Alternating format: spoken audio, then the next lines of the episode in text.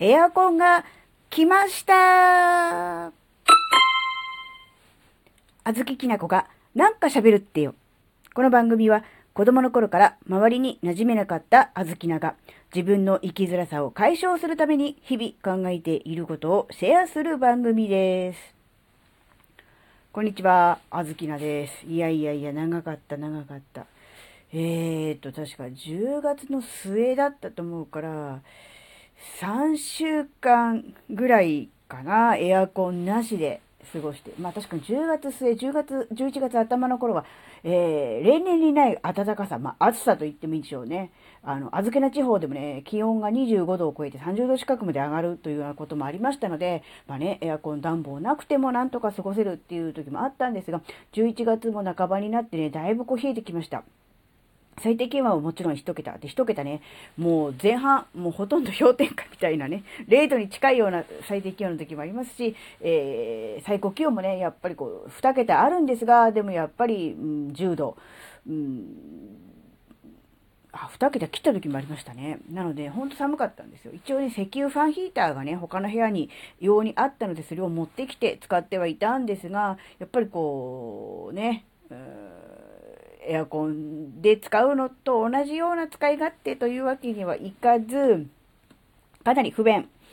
で、まあ、寒い思いもしましたね。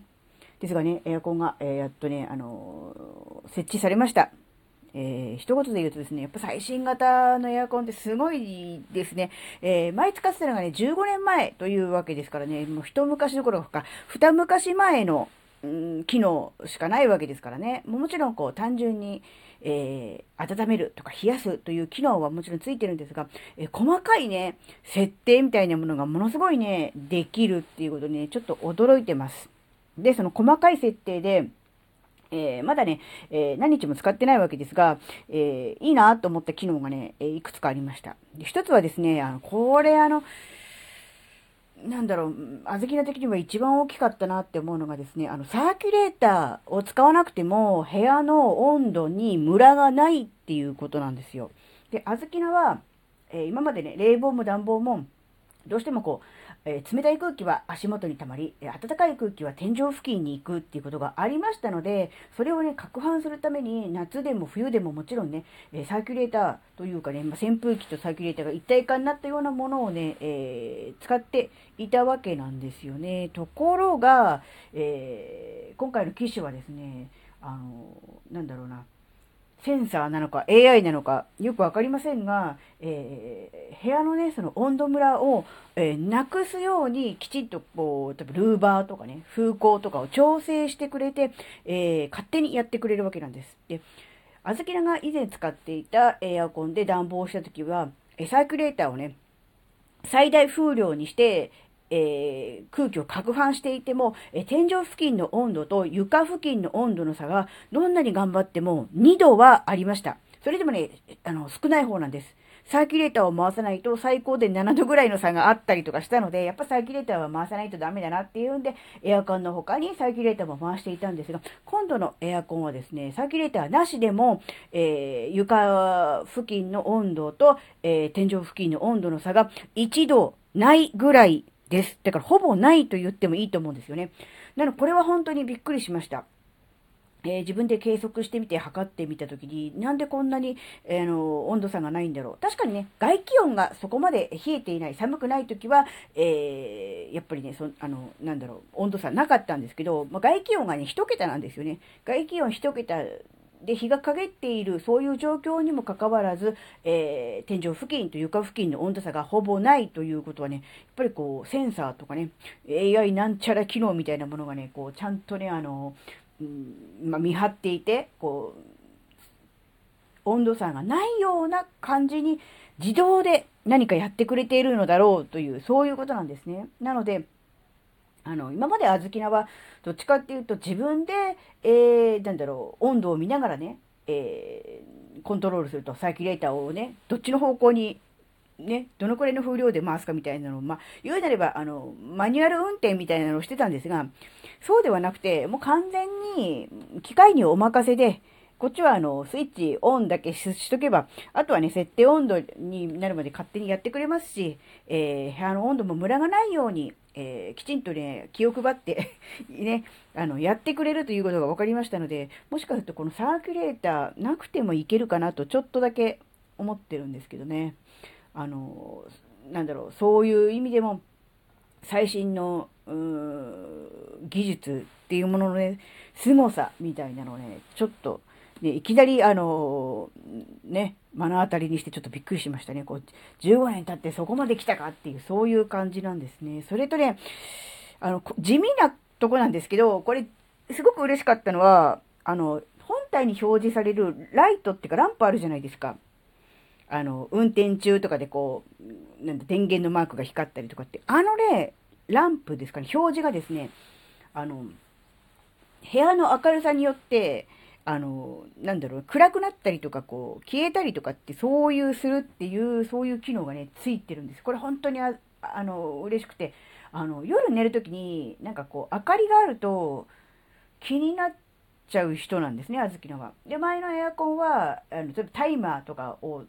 つけてると、タイマーがあの生きてますよっていう感じで、こう、ランプがつくんですけど、そのランプが結構ね、あの、明るいんですよ。眩しいんですよ。なので、直接目に入るわけではないんだけれども、やっぱりちょっとそこの部分がね、あの、ぼやーんとしてて、なんか気になるので、えー、ビニールテープを貼って、こう、光がこう、少しこう、ぼやっとなるように、えー、していたんですが、今回の機種はですね、部屋が暗くなると、その表示もね、暗くなる、なんならなくなるっていう、薄くなるっていう、そういうね、えー、ものなんですよ。なので、本当にあの、そこまでしなくても、あの、勝手に自動で、部屋が暗くなればね、夜寝るときは、あの、ね、暗くなるので、本当にこれあの、いい機能だなって、あの、個人的にね、非常にいいなっていうふうにね、思ったんですね。まあ、その他にもね、あの、素晴らしい機能がいっぱいあるのでしょうが、あの、まだ使いこなせてませんのでね、本当にあの、うん、多機能で、本当にいろいろ、なんだな、と。あとね、あと、お掃除がですね、ほぼほぼしなくていいような状態になってますね。もちろんね、あの、前のエアコンも、あの、自動お掃除機能みたいなのがついてたんですけど、今回のはそれに輪をかけて、中のフィンあるじゃないですか。熱交換器のフィンに、えー、埃とか汚れ、カビなどがつきにくいような、そういうような仕様になってるようなんですよ。で、これはね、あの、どうやらどこのメーカーさんもそのような仕様はあるようです。えー、なんだろうな。やり方は違うけれども、その中の熱交換器に汚れや、あの、カビなどが発生しないような工夫はそれぞれメーカーさんでやっているようなんですね。なので、えー、今の最新機種はみんなほとんどそういう扱いなんじゃないかな。だからフィルターもお掃除してくれて、えー、ゴミをね、うん、集めてくれる。で、熱交換器。中も、うん、汚れがつかない。あるいはこうね、汚れをこう洗い流すような、うん、そんなようなね、仕組みになっているっていうことなので、まあ、ほぼほぼ掃除は必要ないんじゃないかなっていう、そういう感じなんです。まあ、一切しなくていいわけではないって、本体の表面には埃つきますんでね、そういう意味では、まあ、一切手入れしなくていいっていうわけではないとは思うんですが、ただ今までみたいに、えー、何年かに一回ね、エアコンクリーニングをね、高いお金を払って、えー、お願いするというようなことは、もうしなくてもいいのかなと思うと、逆にこれはお得ですね。例えば3年に1回やってもらうんだとしても、10年使えば3回あるわけですから、そう思うと、ね、10万円近く浮くっていうことですね。小豆菜はね、1回頼んだ時は2万5、6千円、3万円近くかかったので、そうすると大体3回やれば10万円ぐらいって思うと、やっぱそれはね、大きいのかなって思うんですね。なので、もしあの、ね、あの、エアコンの、その、お掃除頼むの、えー、ね、大変だという方いらっしゃいましたらね、もうこれを機会にね、あの、新しい機種に変更してしまうっていうのも一つの手だということもね、ちょっとね、考えましたね。まあ、そして、何より考えたことはですね、今まで当たり前のようにスイッチひねればエアコンがね、動いて暖かくなる、あるいはね、冷たい空気を出してくれるっていうようなそういう機能がついてるわけですが、えー、壊れて使えなくなったこの3週間っていうのはですね、うん、改めてその、当たり前なものは当たり前じゃないんだなっていうことに、ね、気づかせてもらった、そんな感じだと思うんですよね。うん、やっぱりこう、亡くなって、初めてわかること、不便になって気づくことっていうのはあると思うんですね。それまでは、あるのが当たり前、使えるのが当然って思ってるから、感謝の気持ちもやっぱりこう、なかなかこう湧いてこないし、うん、ね、そういう感じだと思うんですけども、今回ね、3週間エアコンなしというね、不便な生活を強いられたということもありましたんで、改めてね、ああ、本当にこう、うん寒いなと思った時にスイッチ一つで部屋が温まるとかね、暑いなと思った時スイッチ一つで部屋が涼しくなるっていう、そういうことがね、どれだけ本当に、うん、ありがたいことか、恵まれてることかっていうことをね、身に染みて感じたなっていうふうに思います。まあ本当にね、本格的に、えー、寒さの厳しくなる、えー、まあ、冬ではなくて今の時期にね、えー、エアコンがね、あの、まあ、新しいものになったっていうのもね、まあ、そういう意味では本当に、まあ、ついてるな、ラッキーだったなとは思うんですが、でもやっぱりそれと同時に、うん、当たり前っていうものは、本当は当たり前じゃないんだよなっていうね、そこに気づけたっていうことが、もしかしたら一番の収穫だったのかもしれないな、なんてことも考えました。